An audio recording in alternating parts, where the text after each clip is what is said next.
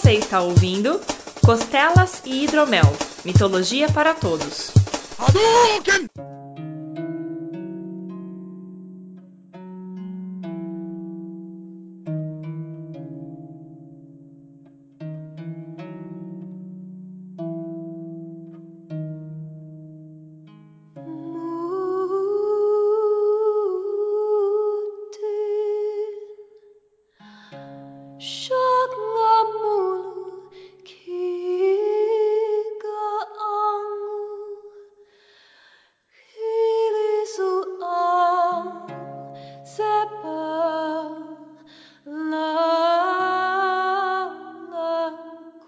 Saudações mitológicas, meus caros. Bem-vindos a mais um Costelas e Hidromel, o seu programa sobre mitologia. Eu sou o Guilherme Vertamati e ele estava vestido com o terror, sua cabeça coroada com uma sabedoria suprema. Então ele partiu. À sua frente na estrada só havia Tiamat, furiosa e pronta pro ataque. que é isso? É Caverna do Dragão ou é a mitologia? né? Sensacional, cara. É parte do poema que a gente vai usar hoje, cara. Ah, é muito bom. Velho, o Tiamat é demais, cara. A tia Mate. A tia do chá. é tia do chá, é. Não. Ou é a Larissa, né? Quando tiver sobrinhos. Aqui é Renato Seveniani e nem tudo que está escrito em pedra sobrevive ao tempo. Né? Verdade. Ainda mais quando não é pedra, né? É argila. Pois Fica é. pior ainda. Esses caras precisam aprender a registrar melhor a história. Né? Tá- Até papel, digital, essas coisas, tá tudo. Não, digital é merda. Digital é merda. Vai dar, vai dar chabu daqui uns 100 anos. Ninguém vai lembrar de porra nenhuma mais. Exato. Imagina a galera que salvou tudo em CD, cara. Né? Tá fudido.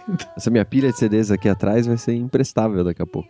Vão ficar sem dado nenhum. Pois é. Mas vamos ao que interessa. Vamos ao que interessa, porque hoje a gente vai falar de mitologia suméria. Isso. Uma mitologia que eu gosto puramente porque uma das maiores divindades é a Tiamat. Quem tiver coragem, escute o nosso cast número 2 de dragões. Ou não. Ou não, aproveita esse. Esse- Pois é. Está melhor. Vou revisar tudo que eu falei lá também.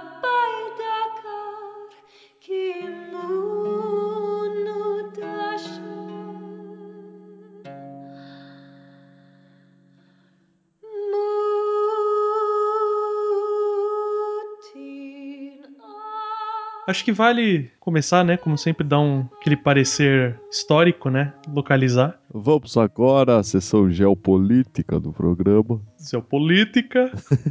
Só o mapa da vitrine não dá conta do recado. Não dá. Então, pra quem não sabe, né, a Suméria, ela fica no oeste da Ásia, que hoje em dia a gente chama de Oriente Médio, né? Sim. Mas a, a região principal é aquela área que fica entre o, o rios Tigre e Eufrates. Se eu não me engano é o Iraque, né? O Iraque que fica ali, né? Sim. Eles são considerados, né? A, a Suméria é considerada um dos berços da civilização humana. Civilização mesmo, cidade e tudo mais, né? Não tribo e tudo mais, porque isso é a África, né? A gente sabe que é a parte da África ali. Sim. E o grande diferencial que eles têm, né? Por causa, assim, eles tiveram um desenvolvimento muito grande da parte de agricultura, o comércio e uma religião organizada, né? Então, assim, tiveram uma cultura riquíssima criada e o mais legal é que por causa desse comércio, eles criaram todo um sistema de taxas, né? Taxação e tudo mais, impostos. Uhum. E para isso eles precisavam registrar os bens de cada indivíduo da população. Uhum. Então eles criaram uma, uma forma de escrita fantástica, que é a cuneiforme, e criaram isso muito cedo, né? Uhum. Que permitiu que toda essa cultura, né, esses mitos, etc, fossem registrados, né, efetivamente. Sim, sim. Tem civilizações muito mais modernas que não têm registro, que nem o dos celtas, por exemplo, né, que é tudo oral, a nórdica é toda oral também Uhum. né? E esse que é muito mais antigo, a gente tem registro, né? Feito mesmo. Sim, sim. E é bizarro pensar nisso, né, cara? Tipo, você já tinha, não sei quantos mil anos antes de Cristo, você já tinha que fazer imposto de renda, Se cara. eu não me engano, é 4500 a.C. a civilização suméria. Pois é, cara, imagina. Fazer todo o imposto de renda, só que a escrita com uniforme é, tipo, são talhos que você faz numa placa de barro Sim. e depois você põe ele pra secar, né? E Aham. aquela placa fica o, o registro. Verdade. Aquele negócio de guardar registro por cinco anos, né, pro imposto de renda, tava na merda. placa de, de barro durou mais a princípio, né, cara? Estaria tranquilo. Dura mais, mas você tem que ter um galpão em casa, né? Tipo, pra ter as placas de barro dos seus bens durante cinco anos. Cara, é agricultura e pecuária. Então, tipo, meu, nasceu o bezerro tal. Você vai e faz uma placa registrando o bezerro. Deu certa plantação. Aham. Porra. Mas o- os caras eram impressionantes a questão de barro, né? Que eles conseguiam fazer construções assim. Icônicas, né? Que nem todos os templos é aquele que a gente chama hoje em dia de zigurates, Sim. né? E eram todos feitos de barro, construções enormes, sabe? Tudo tijolo baiano. Tudo tijolo baiano, cara. Pô, imagina, os caras não conseguem fazer uma casinha hoje em dia direito com tijolo de barro. É, pois é. Imagina os caras construírem templos assim, velho. É animal, é animal. Uma engenharia fodida. Zigurates. Toda vez que fala zigurate, eu, eu penso em World of Warcraft. World of Warcraft não, em Warcraft 3. Sim. Adoro essa palavra, não sei porquê, mas eu gosto do som dela, aquela zigurates. É muito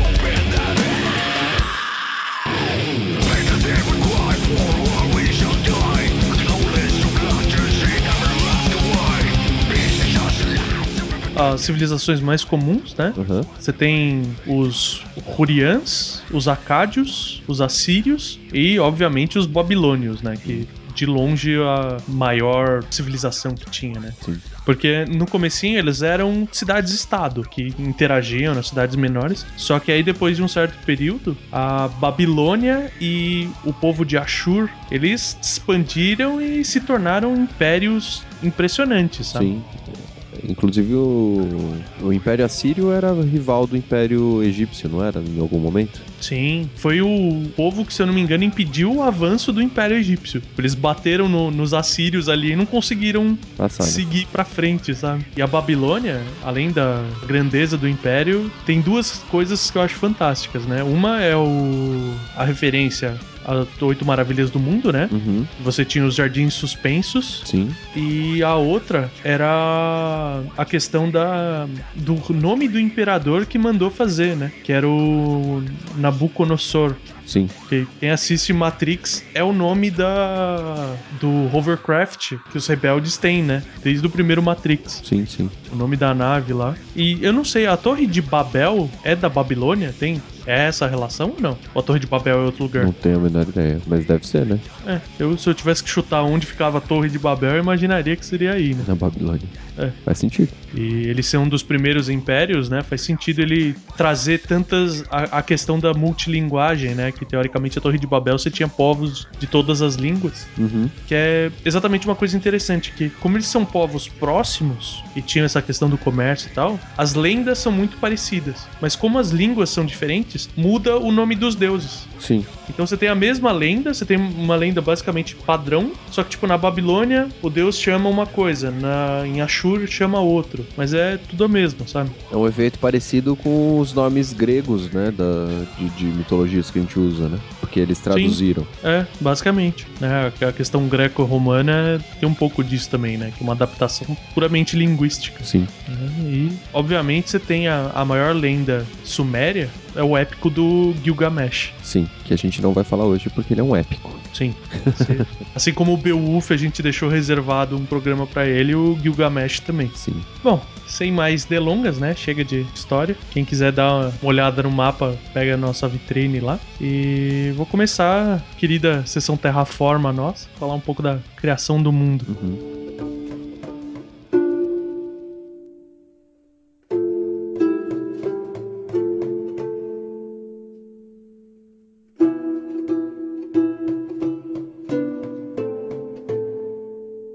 Como a gente falou, né, os registros eram todos feitos em barro, placas de barro, e a lenda de criação do mundo babilônica, né, com, a- com os nomes babilônicos, Certo? vem de um poema que chama Enuma Elish, ou algo similar a isso, Aham. que significa quando no topo. Quando no topo. Ou em inglês vem, fica muito melhor, né? Porque fica when on high, que você imagina o cara fumando e escrevendo essa merda. O Enon High é boa. Lembra da toalhinha do Soft Park? Wanna get high? Come on, Towley. que é um conjunto de sete placas de argila. Aham. E ele é um poema, assim, com uma estrutura muito rudimentar, né? Você tem um poema, por exemplo, do Beowulf, ele tem uma estrutura bem bolada e tal. aham. Só que aí, como é um poema, eu acho que talvez na língua né, babilônica ele rime, pelo menos. Certo. Ou simplesmente é, um, é uma prosa É. escrita uma linha por vez. É o também, que eu mais, ser. mais tenho como indicação é de que não rime porra nenhuma. Eles simplesmente É. escreveram. Só que por causa disso, por ser uma estrutura simplória, eu achei o poema e ele é muito muito mais fácil de ser lido quanto um poema elaborado, tipo que nem lê, tentar ler a Odisseia ou o poema do Beowulf, sabe? Ele é menos interpretativo, eu acho. Sim. Tipo, ele é mais direto. Ele é, ele é. E é legal que, tipo, parece que dessas sete placas, eles acham que eram oito. Que parece ter uma quebra na história, que foi, pre- foi preenchida com informações de fora, de outras placas, sabe? Entendi. É a terceira tábua dos Dez Mandamentos, que eram 15. É, tipo isso. É tipo isso. É Alguma coisa assim. Obviamente, por registro em paredes, em templos e tal, eles conseguiram concluir a história. né? Falar, ah, o trecho que tá faltando é, é esse aqui. Uhum.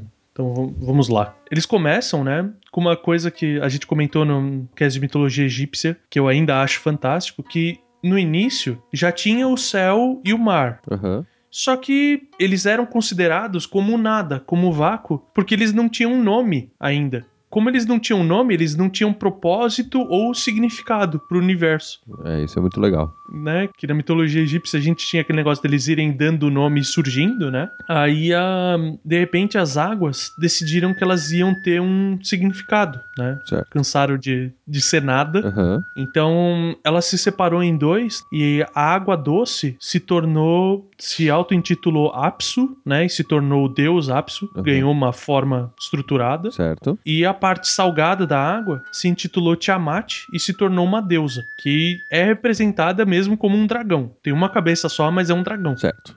O Apsu, ele é um deus humanoide Beleza. vamos dizer assim.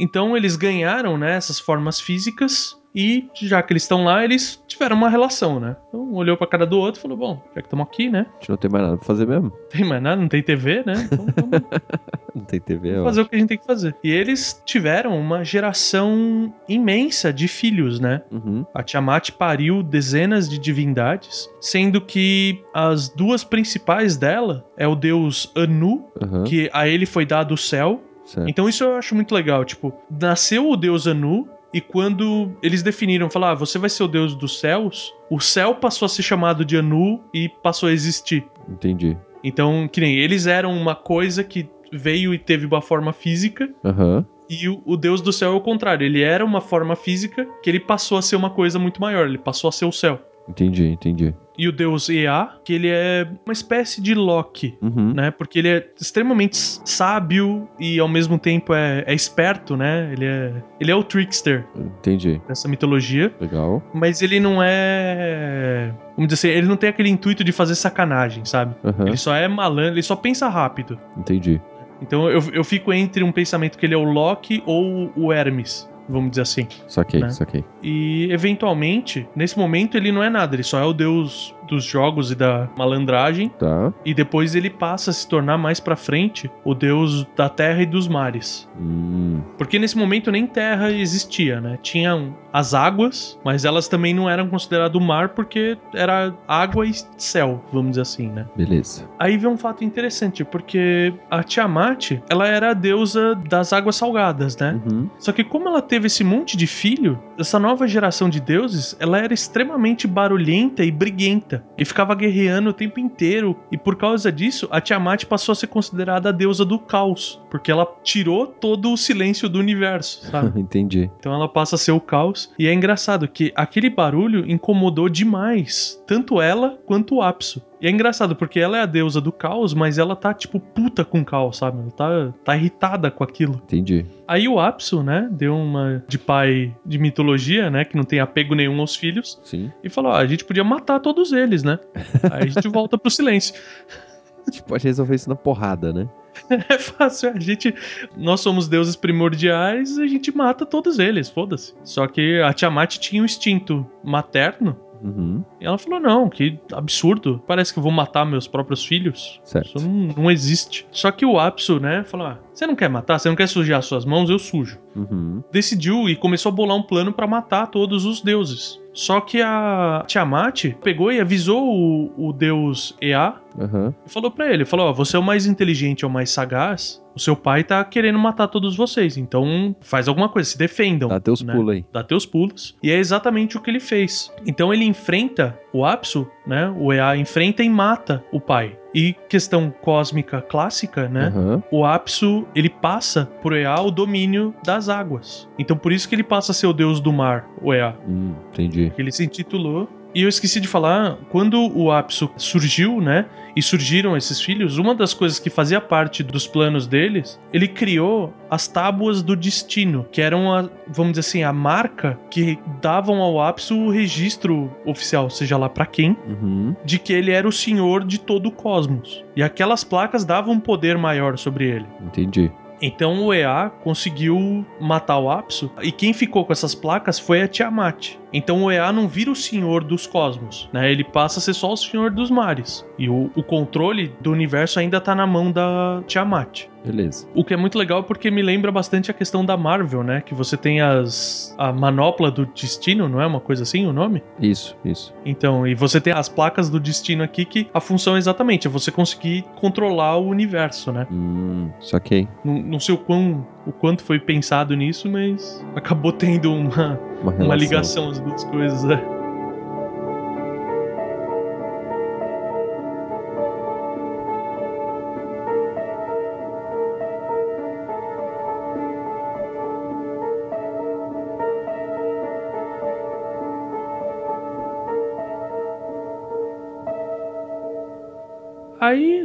Tempo foi passando. O Ea se casou com a deusa Damkina. Uhum. E a Tiamat tomou como um consorte pra ela o deus Kingo. Tá bom. E a Tiamat deu pra ele e falou: "Ó, Você é o novo, é o meu consorte novo, toma aqui as placas. Certo. Então era um deus, vamos dizer assim, do escalão secundário Aham. que foi promovido a super foda. Sim. Por causa das placas, ele tinha o poder das placas. Saquei. E dessa relação do Ea com a deusa Damkina, nasceu um deus poderosíssimo que chama Marduk, que a gente até falou dele, foi o Rodolfo que falou no cast de Dia dos Pais. Sim. E como presente de nascimento, os deuses deram, se uniram e deram pro Marduk os quatro ventos Entendi. pra ele brincar. Só que ele era muito poderoso, então ele imbuía esses ventos com o poder dele. Aí o que aconteceu? Ele brincando ali perto do pai, que eram as águas doces, né? Por mais que ele seja o deus dos mares, ele acabou assumindo as águas doces. E ele causa tempestades terríveis em cima da Tiamat, que era um- o mar, né? Aham. Então ele acaba criando essas tempestades e tudo mais. E a Tiamat fica puta da vida, né? Tipo, fala pro moleque parar, ele não para. Aí ela fica tão incomodada com a brincadeira do neto dela que ela fala que. Ah, eu vou aproveitar, vou vingar a morte do Apso Uhum. e vou matar esse moleque. Aham. Como o EA tinha matado o Apso, falou: eu vou matar, já que ele matou o pai, eu vou matar o filho dele. Justo. E então ela criou um exército enorme de monstros, né? De diversos tipos, seja que ela pariu junto com Kingo. Aham. E ela deu esse exército pro Kingo e falou: Meu, vai lá, né? Mata o Marduk. Uhum. Aí o que aconteceu? Os deuses viram que ela tava montando aquele exército e foram falar com ela. E falou: Meu, para esse ataque, porque se a gente ficar do lado do Marduk, que é um deus como nós, a gente vai acabar entrando numa guerra que vai destruir tudo, sabe? Só que a Tiamat estava tão puta que ela falou que não, não importa se destruir tudo. Eu já sou a deusa do caos mesmo. Foda-se, sabe? Mandar tudo pro caralho não importa. Vou estar no meu esquema aqui ainda, né? É, se eu voltar tudo pro silêncio, tá ótimo, sabe? Uhum. E o Marduk, efetivamente, ele era o único que estava disposto a lutar. O que é interessante porque não tem um momento de crescimento dele, né? Sim. Porque ele era criança brincando com os ventos e de repente ele é o guerreiro que tá disposto a lutar. Aí ele faz uma proposta pros outros deuses. Ele fala assim, ó: "Vocês não se envolvem e eu vou lutar sozinho contra o exército. Certo. Só que se eu vencer, eu quero ser o, o dono da parada aqui. Eu vou ser o regente dos deuses." Uhum. Os deuses ponderam e aceitam, porque se ele morre, a guerra acaba, fica tudo na mesma. E se ele sobreviver, ele realmente vai ter se mostrado digno de ser o rei dos deuses, porque ele vai enfrentar uma horda de monstros, mais a Tiamat e tudo sozinho, né? Certo. Então, beleza, vai lá, moleque. Pega tuas coisas e vai. Aí vem uma. Ele luta, né? Uhum. A arma dele é um arco e flecha, que ele usa o, o próprio vento pra guiar as flechas. E usa também, dá uma de airbender e usa o vento como lâminas, né? Certo. Então ele vai deschavando os exércitos até que ele chega no Kingo. Então ele vai, luta com o Kingo e como ele mata o Kingo, ele tira as placas e pega pra ele. Assim, ele fica ainda mais forte e finalmente tá pronto pra enfrentar a Tiamat. O Marduk é meio Zeus aí, né? É um pouco de Zeus mesmo. E é aí que vem no poema aquele trecho da minha entrada. Aham. Que ele tá vestido de terror e tudo mais, é bem. Ele fica com sabedoria suprema, etc. Quando ele tá com as placas, ele pega as placas. Entendi. Aí é interessante que aqui sim tem uma descrição bem vívida do ataque, Aham. que ele une os quatro ventos numa única rajada. E a Tiamat tá vindo boca aberta pra engolir ele. Aham. E ele joga essa rajada quádrupla de vento dentro da boca dela e infla ela como se fosse um balão. Entendi. Aí com uma flechada, ele dá uma flechada que ele rasga a deusa ao meio. Ele estoura o balão Aham. e ele fica, tipo, matou, né, o exército, matou o Kingo e matou a Tiamat, por mais triste que eu fique, né? Aí ele pega e começa o reinado dele. Só que ele fala que ele tá cansado de reinar sobre o nada. Tem o mar ali, tem o céu que é meu irmão, mas tá bom, né? Vamos, vamos criar alguma coisa. Então ele pega o corpo da Tiamat pra criar o mundo. Então ele pega uma metade do corpo, que é o das costas, e coloca como firmamento. Ele pega o corpo pra criar o mundo. Isso. Entendi. Igual o, gigante nórdico que caiu. Isso, exatamente. Ou o Pangu da mitologia chinesa, que o corpo dele acaba virando também parte do mundo. Muito bom. Porque o, o que acontece? Aí vem uma diferença interessante que funciona muito bem em inglês, mas em português fica difícil por falta de vocabulário. Aham. Porque o, irmão dele, quando a gente fala que é o céu, ele é o Heaven, que é o céu divino, vamos dizer assim. Aham. E com a parte das costas, né? A metade das costas da Tiamat que ele pega, ele cria o céu Sky em inglês, né? Uhum. Então ele pega essa metade, coloca ali como firmamento e usa a saliva dela pra criar as chuvas e as nuvens. Bizarro. Tá chovendo baba até hoje, né? Mas é interessante eles terem o conceito de que as nuvens são água, né? Sim, eu tava pensando nisso quando eu tava lendo, né? Não é que as nuvens geram água, elas já são água, né? É. Elas já são a saliva lá em cima. Aí ele usa a outra metade da frente pra fazer a terra. Aí vem uma questão muito bizarra, porque ele fala que os seios da Tiamat viram as montanhas. Uhum. Aí eu fiquei pensando, eu falei, mano, quantas tetas tem essa mulher, mano? Essa deusa. Cara. Porra. Ou vai ver que no Delta ali só tinha, tipo, duas montanhas. Então, tá beleza. É, às vezes, né? Só tinha. Mas é, é bizarro. Em contraponto, vi um conceito muito legal dos olhos dela, né? Como é a parte da frente, a cabeça dela tá apoiada. E por causa da derrota, ela passa a chorar sem parar. E dos olhos dela saem os Rio Tigre e o o Eufrates. Entendi. Então, vamos dizer assim, a- o, local de existência deles é exatamente entre esses dois rios, né? Sim. E fica bem, eu acho bem legal ter esse conceito, né? De que, vamos dizer assim, é o, a- o local entre esses rios é o importante, o resto do mundo, tipo, pouco importa, sabe? Uhum. Verdade. E a partir dali a Terra tá formada, né? É interessante que ela deve, dentro do possível conhecimento dessa galera, né? A Tiamat devia ser o Golfo Pérsico, né? Uhum. Tipo, não o mar de verdade. Tipo, todo o mar. Pra eles, ele deveria ser só o, o Golfo, Sim, né? Porque é- se, se você olhar o mapa, o Golfo Pérsico é pra onde vai a água dos rios. É, é o- a bacia do Pérsico, não, Não, é? então, mas coisa aí se ela, se ela caiu e chorou, então ela deveria ser o mar Mediterrâneo, entendeu? Sim, mas é, é que aí que entra essa diferença, né? Quem acabou se tornando o deus dos mares mesmo é o Ea, né? Ela, ela passa a ser a terra mesmo. Uhum. Ah, entendi. né? então, não, não obrigatoriamente ela é o mar Mediterrâneo. Eu acho que ela é mais o, o Golfo Pérsico. Entendi. Não, beleza. Ponto interessante, porque apesar do comércio, aparentemente eles não tinham fugido muito dali, né? Você não vê grandes lendas de embarcações e tudo mais, né? A galera fica ali. Verdade. Trabalha com lama mesmo, vão fazer tudo de barro e, Tá de boa. e foda-se, né?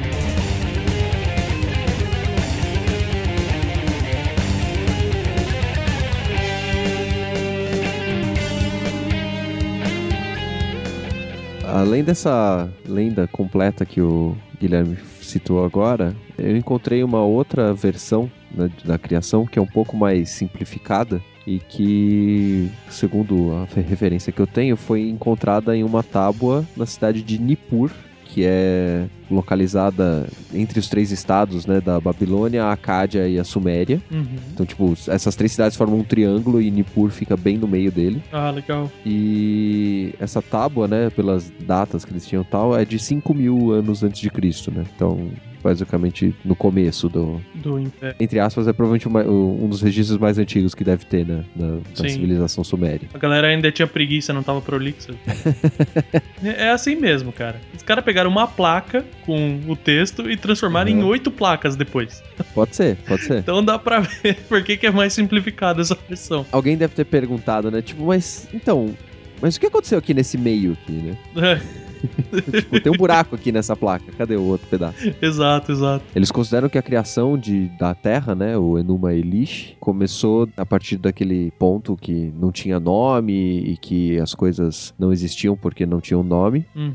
né, Apsu e Tiamat, tranquilo. Parte inicial Check. exatamente igual, né? Uhum. Aí foram criados deuses que ficavam é, entre os- a terra e o céu, digamos assim, né? que eles dão o nome de Lamu e Lahamu. Então, tipo, eu não, não tem a tradução aqui, então devem ser céu e terra ou alguma coisa do tipo. Uhum. E esses deuses, essas representações já eram mais humanos, eles tinham forma humana. Ah, E eles governavam a Terra. Então, tipo, as coisas surgiram e essas duas entidades com forma humana passaram a ser os deuses governantes. Certo. E esses deuses, eles tinham um trabalho desgraçado para fazer as coisas acontecerem na Terra. Para terem lugares para eles morarem, para eles acharem comida, acharem é, fontes de materiais que eles precisavam para construção, esse tipo de coisa.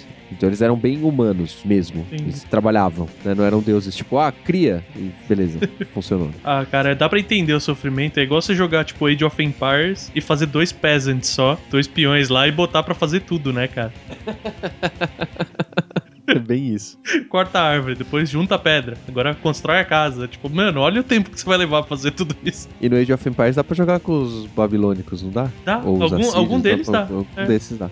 Um do- dos Age of Empires dá. Dá pra refazer essa cena. E aí ele, nesse, nessa tábua, né, ele continua falando que quando os deuses, assim como os homens, é, trabalhavam e sofriam né, com a labuta, eles notaram que esse trabalho era muito pesado e muito estressante e eles decidiram que eles tinham que resolver esse problema. Tinha que arranjar outro babaca pra fazer o trabalho. né? Exato. Aí eles mencionam o Anu, né, o deus dos deuses, que concordou que é, o trabalho era muito árduo e tal, e o Enki, ou o Ea, né, foi indicado para ajudar esses dois deuses que estavam comandando a Terra, né, esses dois homens deuses ali, Uhum. e ele deveria criar uma nova, uma nova raça, né, uma nova espécie ou qualquer coisa que valha, Sim. para ajudar os deuses que estavam na Terra. Anu é o deus do céu, é isso. Ele tá acima Isso. da, da Tiamat, do ápice. É um dos primeiros lá, né? Exato, exato. Ele é o deus dos deuses. Ah, beleza. É o. É o pai de todos. É o É polegar. o pai de todos. Isso. O polegar. Não, errei. Não é o polegar. Qual que é o pai de todos? Sei lá, cara. Bônus, embora. é o dedo do meio. O dedo do meio é o pai de todos.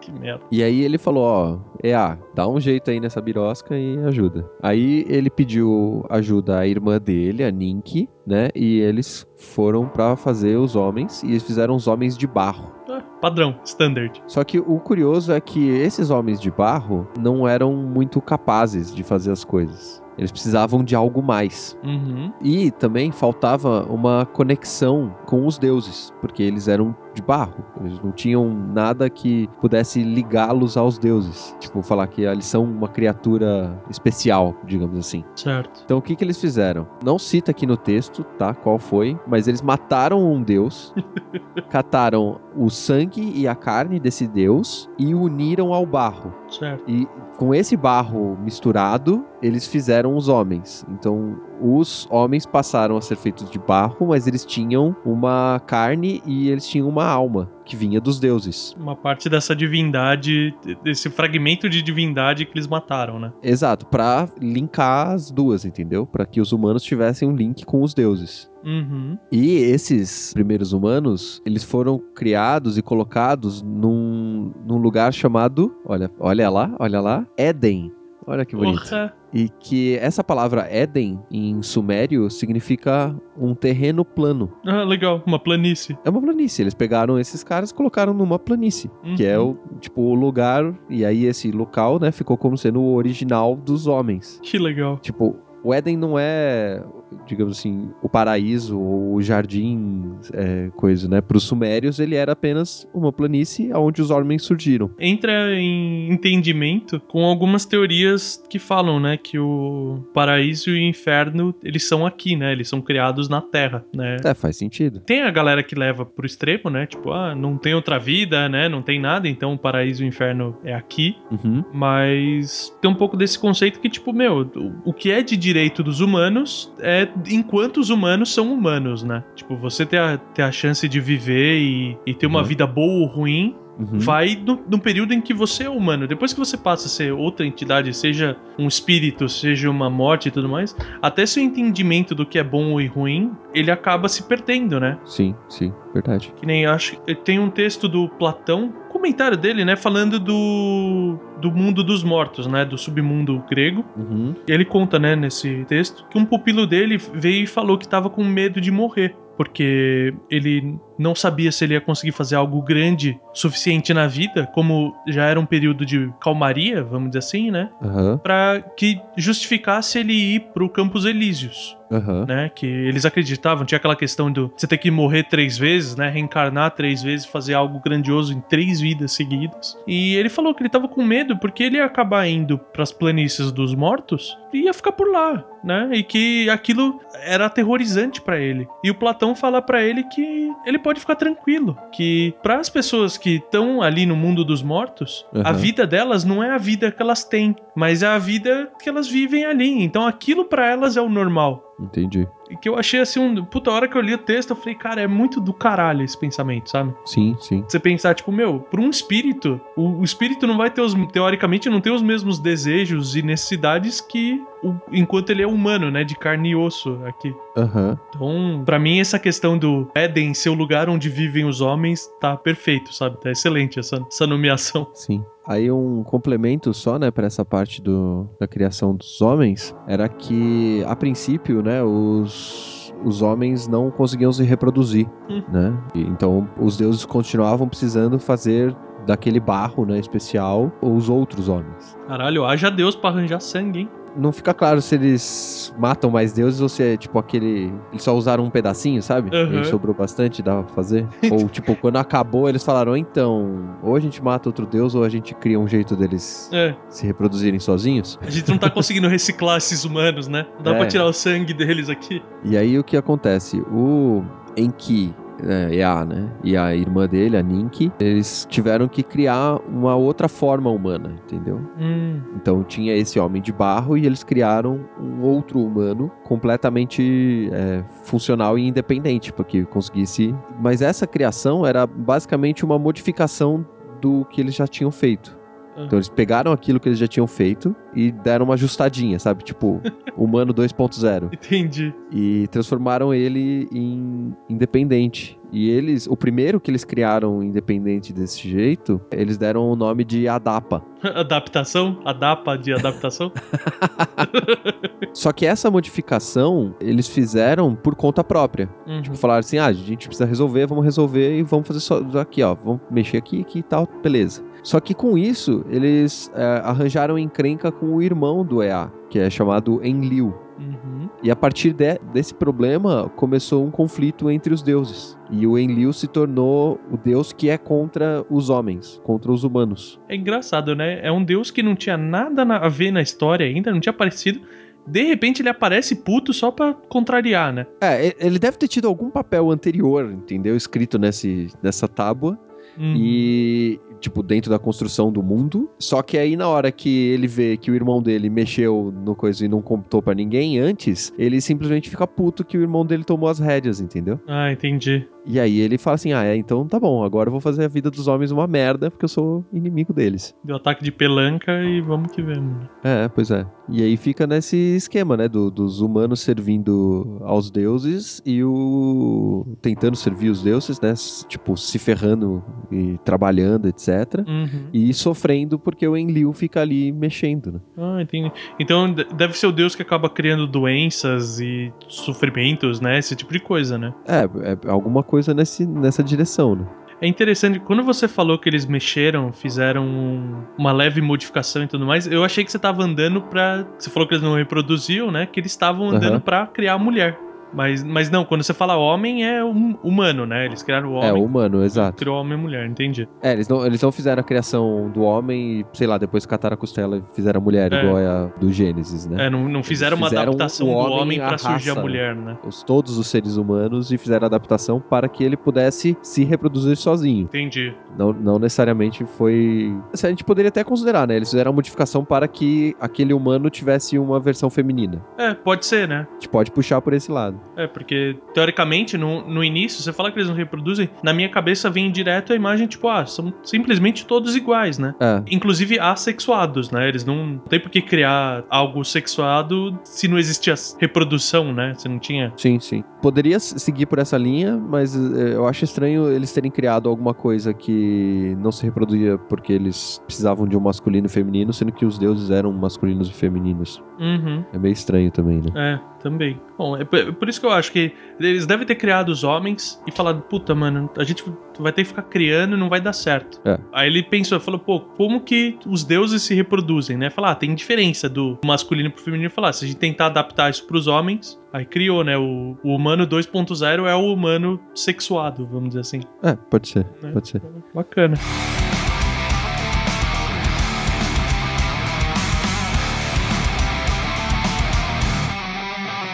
O legal é que nessa versão da lenda que eu tinha visto, Uhum. ele tem uma certa ligação, porque o que acontece? O Marduk criou a Terra, né? Certo. Aí ele fala, ah, agora eu vou popular, né? Porque aparentemente as outras divindades criaram os animais, plantas, né? Criaram as outras entidades, né? Criaturas. Aham. Então ele falou: ah, tá faltando alguém exatamente pra reger isso aqui, né? Ele tá governando sobre os deuses, então nada mais Aham. justo que ter uma criatura que regesse por cima das outras, né? Na Terra. Aham. Então o certo. que, que ele faz? Ele considera, da mesma maneira que esses deuses, ele considera que precisa ter uma parcela divina. Então ele pega o barro, considerando que ele é parte da Tiamat, do corpo da Tiamat, e mistura com o sangue do Kingo Aham. que é exatamente para ter esse toque divino na criatura e ele modela os humanos a partir disso. Uhum. Aí ele pega esses humanos, fala, ó, tá vendo a terra que eu criei? Vocês têm esse Éden, né? Vamos usar o nome que você falou. Tem esse local para vocês viverem e eu quero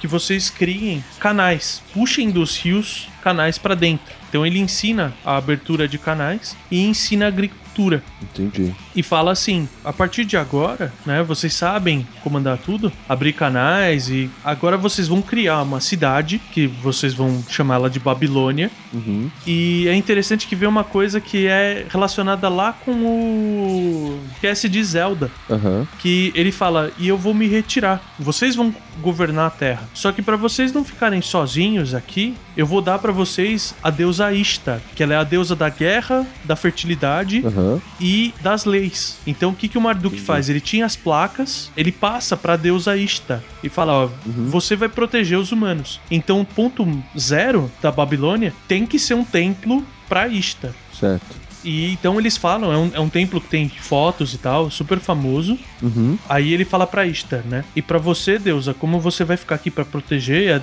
E uma deusa da guerra não faz sentido sem ter um exército. Então ele pega Certo. todas aquelas criaturas que a Tiamat criou, transforma ela em estátuas e coloca ao redor do templo aquelas estátuas, como se fossem gárgulas, pra proteger. Hum. Então é muito interessante. Se você pegar uma foto do templo, a parede do templo é inteirinha pintada com pequenos dragões, que é exatamente essa representação das estátuas dos monstros. E fala, daqui pra frente vocês adoram ela e eu vou ser adorado como o deus da Babilônia, mas eu não tenho interferência de- direta. Quando vocês precisarem rezar, Aham. orar, vocês oram pra ela. Façam sacrifícios a ela, não a mim. Entendi. Entendi.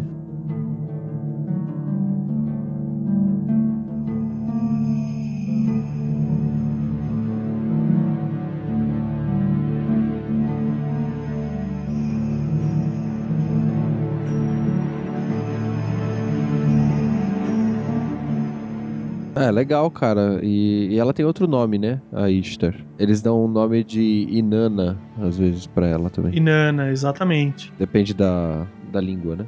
De qual Isso. cidade que a gente tá falando.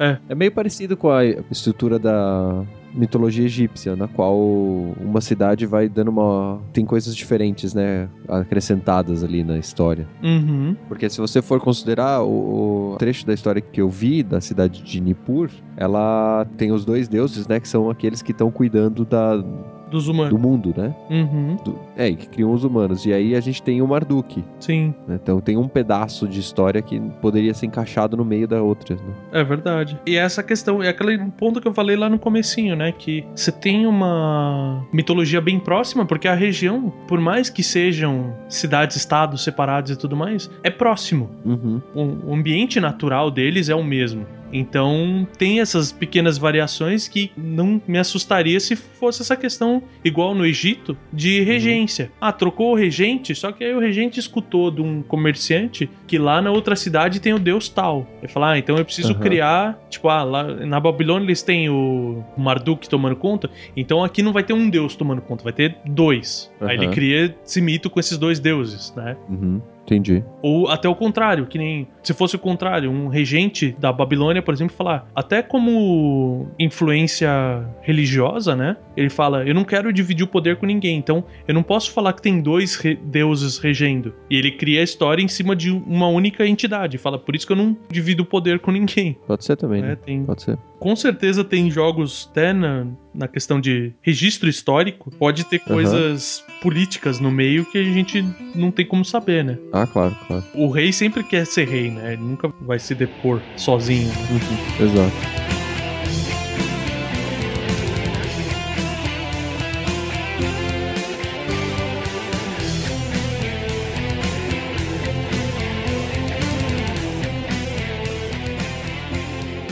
Bom, só pra terminar, eu queria contar uma outra lenda de um povo menor, que são os Hitites, Uhum. que eu peguei essa história em homenagem ao Caio, porque é, é importante, então. Caio, um abraço pra você. Você que sempre lembra da gente, tô lembrando de você também. É assim, eles têm uma lenda muito mais simplificada até o ponto da criação do mundo. Uhum. É, é uma questão um pouco parecida com a africana, que é tipo, ah, vai surgindo. Certo. Tem, não tinham nada, né? Aí de repente tem o céu e a terra, tem o mar, blá, vai, vum, blá, tá, tá. Chegou no ponto. Tem os deuses, os deuses já governam os humanos. É interessante que a lenda deles é muito foda-se como chegou naquele ponto. Uhum. Tipo, o mundo existe, ponto. E no começo, né, o regente do universo era um deus que chamava Alalu. Tá. E é interessante que ele tem um conceito democrático, porque o, o deus Alalu, ele foi escolhido pelos outros deuses como o governante. Beleza. E depois de nove anos, os outros deuses falaram: Ah, então, a gente cansou de você, Alalu. A gente vai trazer outro deus. Aí ele fala que não e tal, então eles, os outros deuses se revoltam, matam Alalu e colocam o filho dele no lugar, o Anu, que era o, o deus do céu, o Sky God, Aham. coloca como Deus Supremo do Universo. Fala, pronto, agora você, né, carne nova, pensamento novo, vai dar um tom legal para pro mundo. Aí, beleza, ele tá lá de boa, só que passam mais nove anos e os Aham. deuses ficam de saco cheio, né? Só que o que acontece? O Anu, ele tinha se preparado, porque ele falou, em alguma hora vai dar merda, né? Eles mataram meu pai, Certo. Pra me pôr no poder, é muito fácil eles me matar, querendo me matar também pra colocar outro maluco aqui.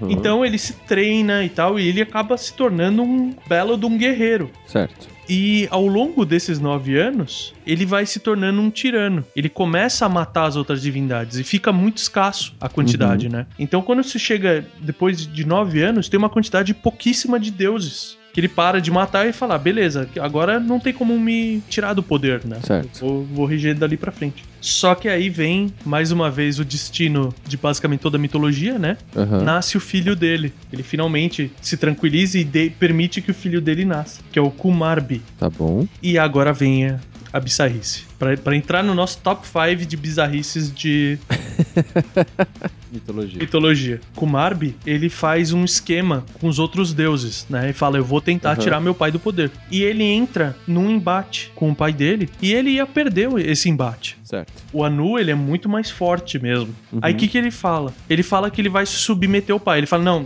desculpa, pai, perdi. Aí Uhum. o pai dele fala: Olha, já que você perdeu, você vai ter que se humilhar perante mim. E você vai ter que me chupar. Literalmente. Como? Você vai ter que me felar. Vai ter que fazer.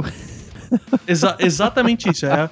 Já que você perdeu, você vai ter que se humilhar terminantemente perante os outros deuses. né? Aham. Só que esse ponto era o plano B do Kumarbi. Porque o que acontece? Ele afiou os dentes dele. Mano. E quando. Ele, ele já tinha pensado, ele, ele vai mandar eu fazer isso. É, quando eu perdi. Se eu perder, se eu não conseguir vencer na porrada, eu tenho essa alternativa. Então ele mandou afiar os dentes. Cara. E quando ele vai felar o pai dele, ele arranca a genitália no dente. Mano. Mas a- não é bizarro o suficiente. Era melhor a foice do, do cara que tava dentro do ventre da mãe. Era melhor. Era melhor. Era menos bizarro que os dentes afiados. Aí naquele momento, só que, tipo, naquele. Eu não sei por que, que ele demorou pra morder, aparentemente. Porque Aham. ele morde o pai, né? Ele arranca a genitália do pai no momento que o pai vai ejacular. Então o pai ejacula dentro da boca dele, do Hum. Kumarbi, Tá. e o Kumarbi engole a porra toda, literalmente. Foi sem querer o trocadilho. Ai, cacete. Ah. E engravida. Por que a gente tá contando essa lenda mesmo? Por causa do Caio. Tá bom. Por causa do Caio. Olha o que você faz a gente colocar no cast, Caio. Porra. E ele engravida. E ele regurgita todos o novo panteão de divindades. Porque ele assume o trono como senhor do universo. Aham. Porque o pai dele vai morrer, né? Sangrando pelo Bilal. E ele regurgita todos os deuses que ele engravidou no estômago. Seja lá como. Tá. Tá. Tá, tá, tá bom. Tá, Tá bom. tá muito legal, né? Tá muito bom. Tá. E de todos eles. vai colocar isso mesmo no cast, é isso? Cara, faz parte. Mitologia tem que saber os, os podres também, cara. Ai, caramba. Tá bom. Quando ele regurgita, né? Em vez de regurgitar o, o esperma de volta, ele regurgita todos os deuses novos. Uhum. Inclusive, aí vem o, o deus que vira um deus muito próximo, que é o, o Teshub, que ele é o deus das tempestades, ele é o, é o Thor desses Hitites. Entendi. Aí é legal porque ele tem armas feitas de raio. Ele não é que nem os Zeus que ele tem o raio pra jogar. Ah, entendi. Tem uma espada de lightning, sabe? Entendi. Por que, que eu puxei isso, na verdade, né? Palhaçadas à parte, porque tem uma relação absurda com o Thor. A gente falou no, tanto do Thor no cast dele quanto no cast Ragnarok. Aham. E o que, acontece? Esse Teshub, ele fica muito próximo dos humanos. Ele protege a humanidade, igual o Thor fazia. Certo. E a maior lenda dele, né? é, vamos dizer assim, ele enfrenta, né? Surge no mundo pra acabar com os humanos uma serpente gigantesca que chama Iluyanka, Yomungante. Que é basicamente a Yomurgante. Exatamente. Com, com o nome começando quase igual, inclusive. Exato, exato. E ele perde a primeira batalha. Aí vem um negócio que eu, eu já tô começando a fazer ligação. É uma coisa que eu tô achando cada vez mais linda, de fazer ligação entre as mitologias. Essa é a parte mais legal. Essa é a parte mais legal. Aí vem um toque da, da lenda de Anansi. Ah. Porque o que, que acontece? Ele perde essa luta e aí essa serpente vai acabar com a humanidade, né? Vai acabar com todos os humanos. Certo. Então ele pede ajuda pra filha dele, que chama Inara, que tem um amante mortal que chama Rupazia. Tá bom. Aí essa Inara com Rupazia, o que, que eles fazem? Eles convidam, falam, olha, já que você venceu o meu pai e tal, agora é uma- é uma mutretagem de filho com pai que tem nessa mitologia impressionante. já que você venceu o meu pai, eu não quero mais saber do meu pai, eu vou adorar você. Então eu vou te fazer um banquete. E te convidam, Iluyanka, pra um banquete maravilhoso, cheio de vinho e cerveja. E a serpente, gulosa da maneira que é, ela come tudo, né? Uhum. come e fica completamente embriagada. Aí o que que acontece? Enquanto ela tá ali embriagada, a Inara e o Rupazia, eles dão uma série de nós no corpo da serpente. Beleza. Eles vão dando vários nós enquanto ela dorme ali, de modo que ela não consegue se mover mais. Entendi. Então, quando ela acorda, aí é, é pura questão de falta de praticidade, né? Porque aí quando ela acorda com aquele monte de nó, o Teshub vem e desafia ela de novo, né? Tá bom. Aí, como ela tá cheia de nós, ela não consegue envolver o corpo em volta do Teshub, Ah, né? Do- no- aparentemente é uma cobra constritora, né? Ela não consegue enrolar direito por causa daquele monte de nós no corpo. Aí finalmente o Tessrubi consegue cortar ela em vários pedaços, né? Mata ela e corta ela em vários pedaços. Entendi. E esses pedaços, né? O sangue é jogado na terra e fala que é ali que começam a verdadeira fertilidade da terra, sabe? Que a terra ainda, ainda era um lugar inóspito para os humanos, os humanos viviam lá, mas sofriam muito. Entendi. Então toda vez que tinha a cheia dos rios, do Tigre e o Eufrates, Uhum. eles consideravam que a cheia do rio era a vitória cíclica do Tessrubi contra a serpente. Entendi. E que, vamos dizer assim, antes da cheia é o, é o momento de mais fome, né? A Sim. comida tá acabando antes de você poder plantar. Então é muito legal porque eles falam isso, que a comida acaba porque a Inara precisa pegar toda a comida pra dar pra serpente comer. E depois o sangue Certo. dela vai ser revertido na fertilidade do solo, sabe? Da hora. Então, isso, isso é uma conexão bem legal. O foda é ter que passar por aquele começo, né? Pra chegar na parte legal da história. É. Como você disse, faz parte. né? Faz parte. Mas é isso. Essa, essa mitologia ainda tem muita coisa legal pra fazer, pra falar. Sim, É. tem. É muita coisa. Mas antes que a nossa bagunça demais aqui acorde a Tiamat de vez, vamos chamar os e-mails, cara. Tá bom, por favor.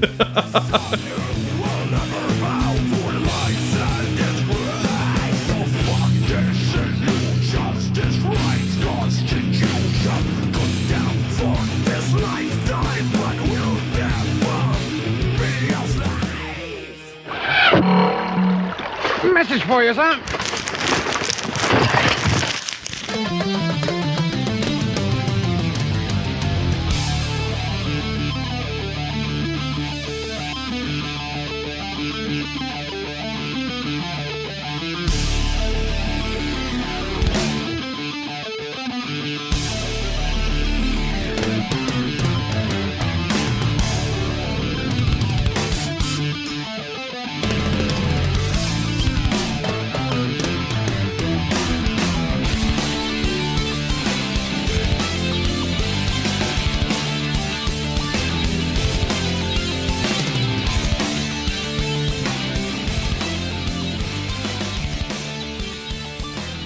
Saudações, meus caros! Bem-vindos a mais uma leitura de e-mails. Mas antes da gente falar da leitura de e-mails, eu queria fazer um anúncio especial.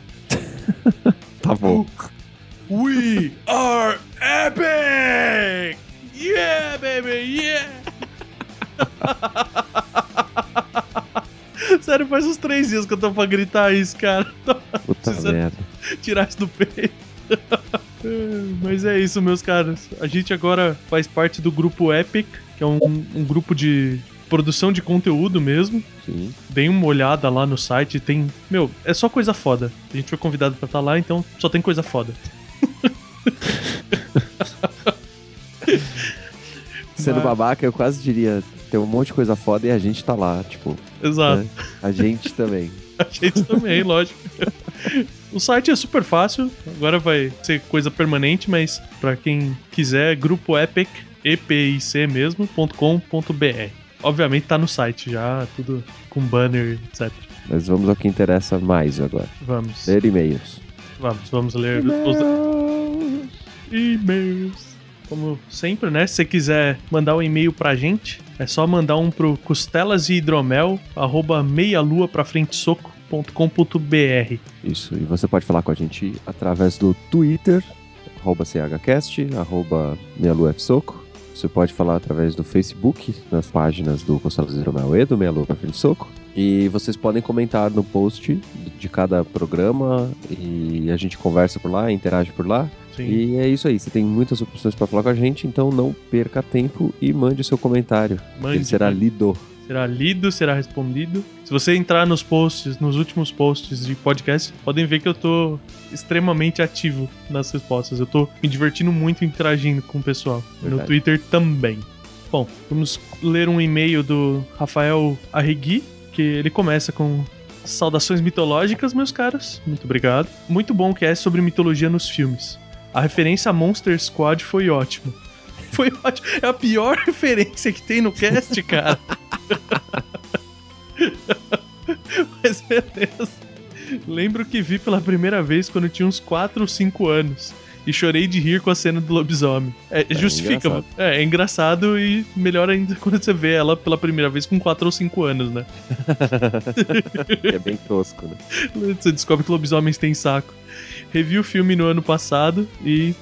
Regra dos 15 anos. É, É. exato, exato. É, vale pela nostalgia, mas o ritmo e o roteiro não se adaptam aos filmes de hoje. Pois é, teve um, um filme que eu assisti recentemente, que ele era antigo, que aquele 12 Homens e uma Sentença. Ah, você conseguiu assistir? Eu não consegui, cara. Cara, ele é um filme extremamente lento. Extremamente lento. Mas ele é muito bom, cara.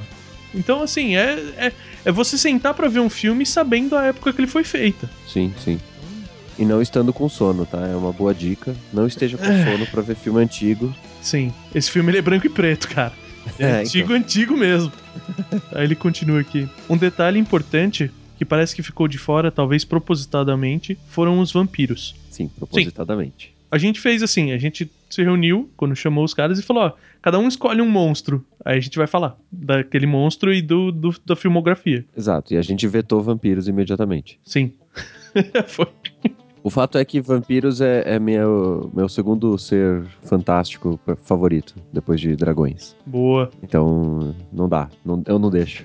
É, então, eu é, é que eu, na verdade, não era nem pra ter tido lobisomens. Que foi eu que cedi, mas não, é, não era pra ter tido, porque o meu segundo monstro são os lobisomens. Então, eu, eu também quero um cast só pra eles e a gente vai voltar a fazer um cast só deles.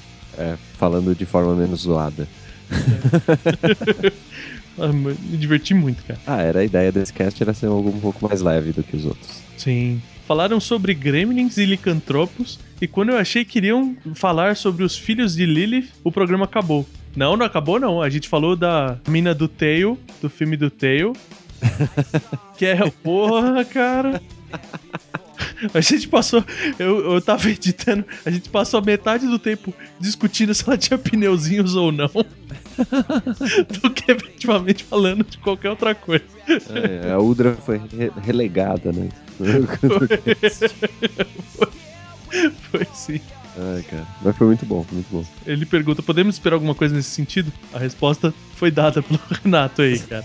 Sim, com certeza. Outra dúvida: os senhores pretendem fazer um cast sobre mitologia cristã? Eu adoraria, mas eu ainda tô pensando como. Porque.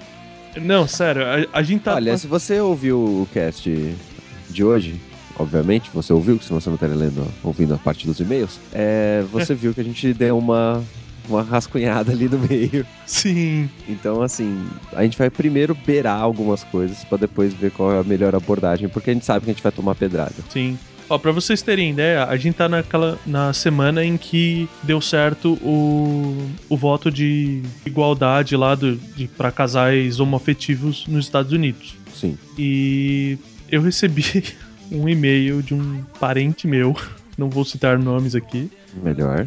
falando que, tipo, ele não estranha eu ter apoiado, né, ter ficado feliz com essa decisão do homoafetivo, já que o meu, o Já que você é gay.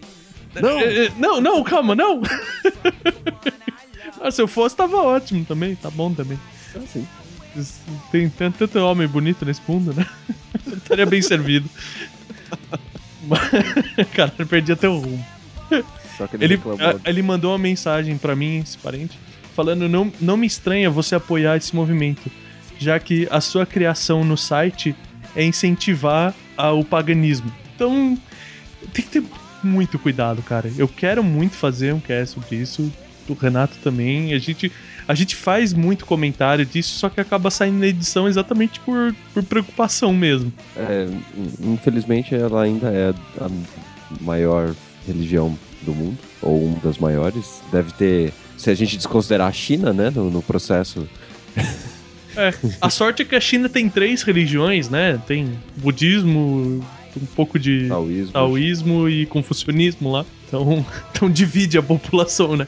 Se fosse a China inteira uma religião só, não ia ter pra ia rolar. ninguém. Bom, aí ele manda uns abraços. Uhum. Muito obrigado, Rafael. Muito bom o e-mail. E fico feliz que você teve coragem de rever o filme do Monster Squad. É, boa, coragem, é exatamente esse termo. Bom, a gente vai ler agora um outro e-mail do Sr. Divid, e ele começa com saudações mitológicas. Caraca, galera, como esse programa foi engraçado. Eu ouvi o programa numa noite de quarta pra quinta-feira, lá pela meia-noite, e não conseguia parar pra dormir.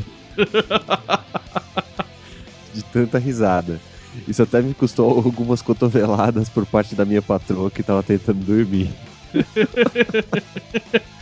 Ah, é costela que você tá ouvindo? Então toma na costela, desgraçado. Toma.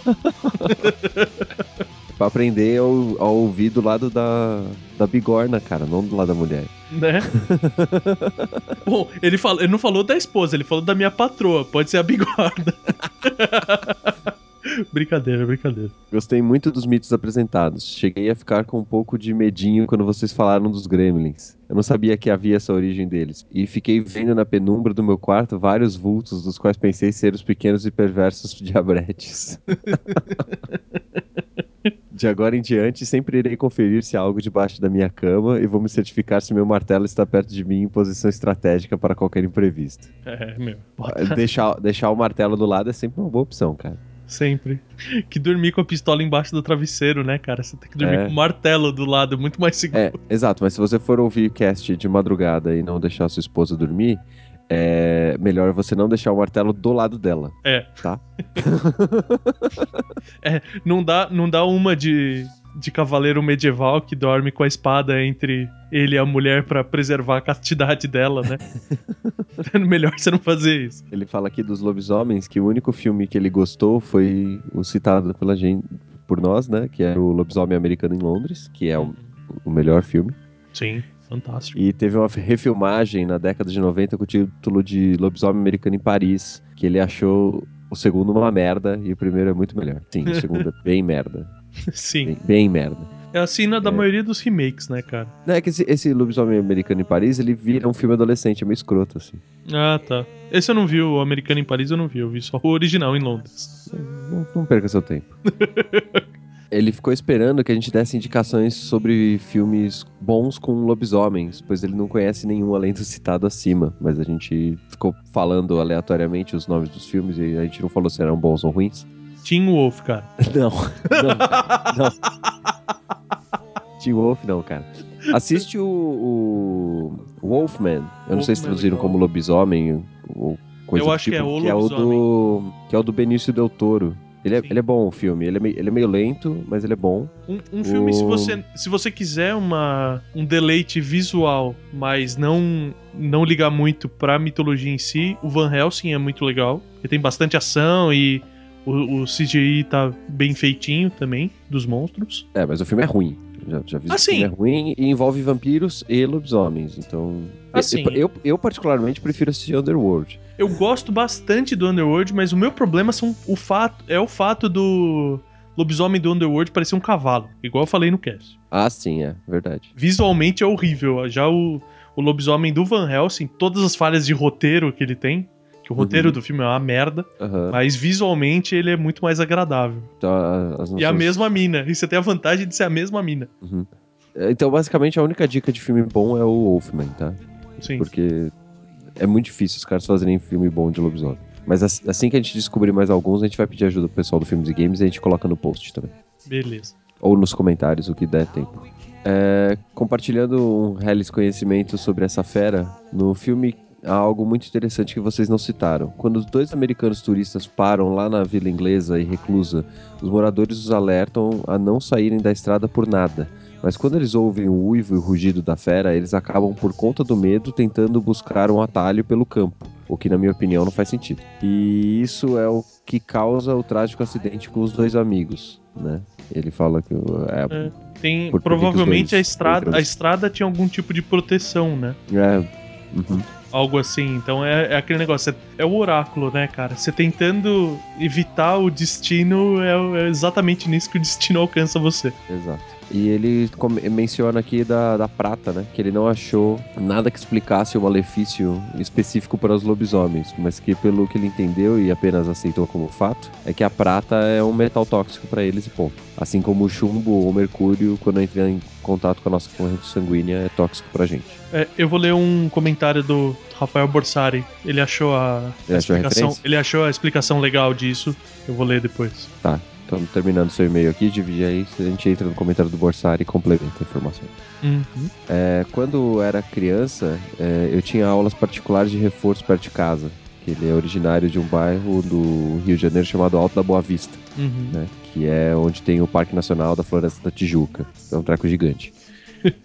e é uma reserva abalizada pelo último imperador do Brasil. Bem, o que, o que tem tudo a ver com a história aqui é que a casa dele era no topo da comunidade, bem no meio da mata. Nenhum vizinho próximo. Caralho. Assim, meu irmão e eu tivemos contatos com vários bichos. É, Sim. a maioria do seu subconsciente, né, cara? Vocês deviam é- ver coisa que não existia o tempo inteiro. Também, mas lá tem bichos pra valer, né? Então, porque é uma reserva natural, então realmente tem os bichos. Sim. Mas nenhum deles deve ser um lobisomem, eu espero. Olha, uma parte de mim espera que seja. É, então. Aí ele fala que lá pelos 10, 11 anos ele fazia aula de reforço e aí ele foi pro é, do bairro onde tinha aula pra, pra casa. E tudo quieto, deserto, escuro. Ele fala aqui que o pai da, da professora dele, que era um lusitano filho da puta, segundo a defi- definição dele aqui, sempre contava as histórias de lobisomem que atacavam nas noites de lua cheia. E a única forma de me salvar era caminhando nas estradas feitas pelo homem, é picho, asfalto, concreto.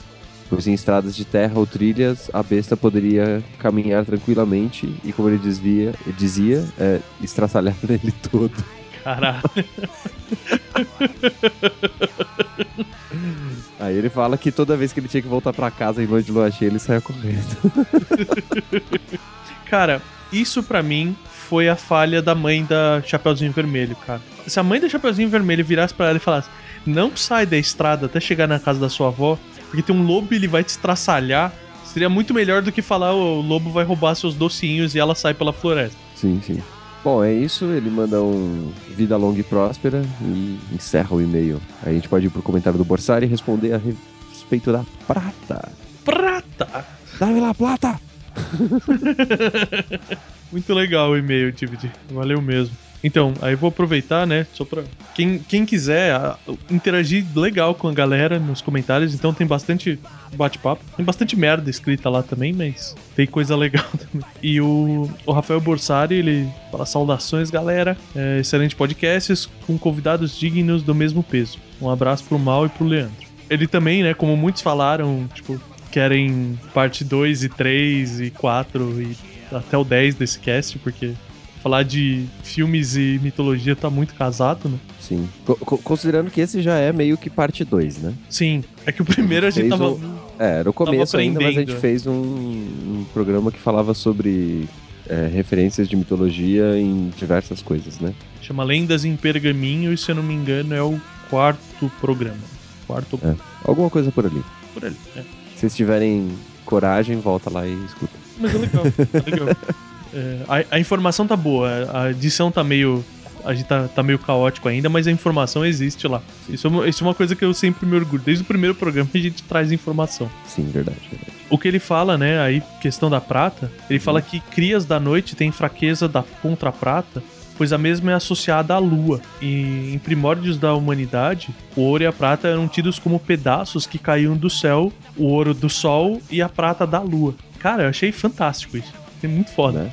Muito bom. Como as criaturas da noite possuem um forte simbolismo com a lua, que é o que. Isso foi o que a gente comentou, né? De por que, que é na lua cheia que ele transforma Uhum. eles consideravam que era justo usar fogo contra fogo. Então a prata seria meio que tipo a, a ideia de kryptonita do, do lobisomem, né? Que Hum, da mesma maneira que a kryptonita, que o planeta do, do super-homem enfraquece ele, o lobisomem, como ele é uma cria da lua, o fragmento da lua seria, seria letal contra ele também. sim, sim. Isso quer dizer que você mata a Fênix com bala de ouro, é isso? Não Será que- importa, cara, ela volta. Que diferença faz? Porra, é mesmo, né, cara? Que sem graça. Deixa ela viva lá, não vai fazer nada demais, né? Tipo, matei a Fênix. Tudo bem, ela tá não, viva mas de novo. peraí, isso- isso quer dizer que eles podiam ter matado a Jean Grey várias vezes mais fácil, é isso? É só dar um tiro de ouro nela. Caraca, é mesmo, né? ah, cara, a gente viu em tantos Ah, ela vai ser a Fênix um dia, tá bom, tiro de ouro. Pum. Cara, a gente viu em tantas mitologias que o nome é significativo. A partir do momento que ela chama a Fênix, ela consegue as desvantagens da Fênix também. É, deveria, pelo menos. E é interessante que ele, que ele expande, né? Que não só pra lobisomens, mas a, a prata era acreditada pra você matar bruxas e vampiros também. O vampiro não É. lembrava da prata pra vampiro. Tinha isso? Não, é que a gente, a gente perdeu muito dessa, dessa coisa no, na cultura geral, porque os, os vampiros acabavam tendo relação com é, a igreja católica, né?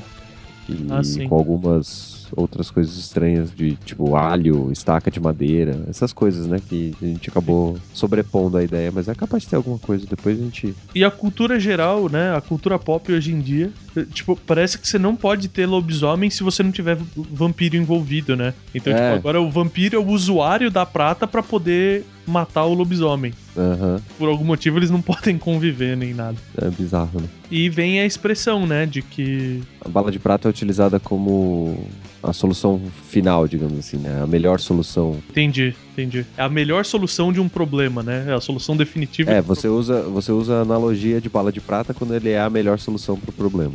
Legal, bacana. Aí o Borsari também dá uma explicação que eu fa- falei da Wicca, né? Sim. E eu falei no cast que eu não manjava mesmo. Então ele dá uma, explica uma explicada, falando que o Wicano não acredita na magia em si, mas em todo um panteão e, e que os ritos, feitiços e feitiços nada mais são do que a canalização dessa energia da entidade junto com a do conjurador, que não seria muito diferente, por exemplo, de rituais presentes nas religiões mesmo, né? Tipo, É. que eles não estão fazendo magia, eles estão simplesmente fazendo um rito pra conseguir a, a força ou energia, ou seja lá o que for, da, da divindade que eles acreditam, né? Interessante. Achei muito legal. Tira um pouco do misticismo que eu tinha. Né? Eu até falei pra ele no, no meu comentário que é muito legal esse tipo de coisa porque fica. Normalmente você cai na crença do povo, né? E acaba ficando uma informação meio aleatória, vamos dizer assim, né? Uhum. Então é legal mas eu quando acho que- vem. a- Mas eu ainda acho que tem versões e versões, tá? Eu acho que tem maluco pra tudo. É, eu É. acho que tem maluco pra tudo. né? É Mas igual você tem o candomblé, que tem muita coisa bacana e tudo mais, mas tem aquelas vertentes do candomblé que faz uns voodoo louco, né? Essa parte mais bizarra acaba até desmerecendo toda a beleza e realidade do, do Uhum. rito que é até o mais tradicional, vamos dizer assim. né? Sim, verdade. E uma galera veio falar comigo que eu tava errado. Que, meu, é muito possível Xena e o Hércules ter passado da mesma época que Ilha Ratimbu. Na televisão? É. Ah, tá. Que o, que o SBT Então, mas tá de ele passava na parabéns, tá ligado? cultura. Que o, e, e o pessoal foi dando exemplo, mandaram até Twitter pra mim, falando assim: Meu, se tem Chaves passando até hoje, pode passar qualquer coisa, é, o SBT passa o que ele tiver ali, cara. né? Bom, Pra encerrar esse comentário do, do Borsari aí, ele, ele dá- manda um abraço pra Vertamati Seveniani e coloca que meu nome é muito difícil. é tão difícil que ele errou, inclusive. Tem um N a mais aí, cara. Cara, eu tenho, eu tenho três sobrenomes difíceis, cara. Relaxa. Esse é só um deles. né? é só a pontinha do iceberg. Bom, eu queria agradecer o. Estão todos respondidos no site, mas os comentários do Júnior Cabeludinho e Emanuel, que estão sempre com a gente aí também. Pedro Alexandre. Tem mais alguém? E Acho que é isso. todas aquelas pessoas que tentaram e deu pau e não conseguiram, porque eu sei que deve ter umas 30 pessoas tentando comentar com a gente e não tá conseguindo. Reclama no Discuss, que é o, o sistema que a gente tá usando. Pois é, pois. E dei uma passeada no nosso site, dei uma olhada lá, tem bastante coisa legal. Dei uma fuçada no site da Fábrica Nerd, onde tem os nossos produtos e a página do grupo Epic. Tem coisa pra Sim. caralho lá. E se você estiver na região de Londrina, dê um- uma olhada no que, que o pessoal do Multiverso Londrina, parceria aí entre vários colaboradores, está tentando fazer ali na região. Exato. acho que é uma boa, uma boa opção de entretenimento. Ah, e pra quem puxa pelo feed o podcast, vale Uhum. sempre a pena dar uma entrada no site, porque tem sempre material novo saindo. Inclusive, a gente começou a produzir mais vídeos agora. Então, Sim, tá o canal do canal. Meia Lua no YouTube tá bem mais ativo agora. Sim, a gente está tentando estabelecer dois vídeos por semana aí, então provavelmente teremos uma alteração dos, nas nossas datas de publicação. Exato. Como vocês perceberam E- por esse que saiu na terça e não na segunda, É. ele não está atrasado, ele tá realocado. Ele está realocado para terça-feira. Exato. E é isso aí. Saudações, abraços e divirtam-se. Até a próxima.